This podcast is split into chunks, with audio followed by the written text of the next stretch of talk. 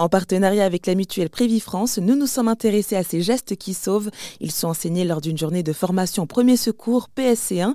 Plusieurs structures sont agréées pour les dispenser, comme la Croix-Rouge, l'Ordre de Malte, mais aussi les pompiers.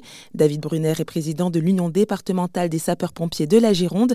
Il nous rappelle les réflexes à avoir en situation d'urgence. Ce qu'il faut retenir, c'est le triptyque protéger, alerter, secourir. Donc protéger, c'est pas se mettre en danger et protéger la victime.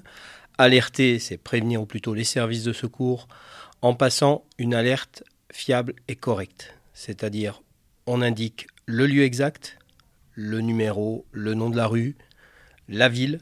C'est important parce qu'aujourd'hui, euh, que ce soit le centre de régulation des appels du centre 15 du service d'aide médicale d'urgence ou que ce soit les centres de réception de l'alerte des sapeurs-pompiers, ce sont des centres qui sont euh, uniques dans, les départements et donc il faut bien indiquer la commune. Ensuite, indiquer euh, la, détresse que la personne est en train de, subir.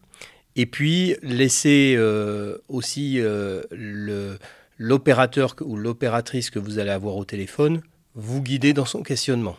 Voilà, il va, il va vous indiquer tout un tas de gestes peut-être à mettre en œuvre ou il va vous questionner de façon euh, non pas à, vous embêter, mais bien à dimensionner le plus justement qui lui permettra de dimensionner les secours à envoyer sur les lieux et que ces secours soient le plus adaptés à la situation que vous décrivez. Les gestes qui sauvent un sujet en partenariat avec la mutuelle Prévie France et je remercie David Brunner, président de l'Union départementale des sapeurs-pompiers de la Gironde, d'avoir répondu à mes questions.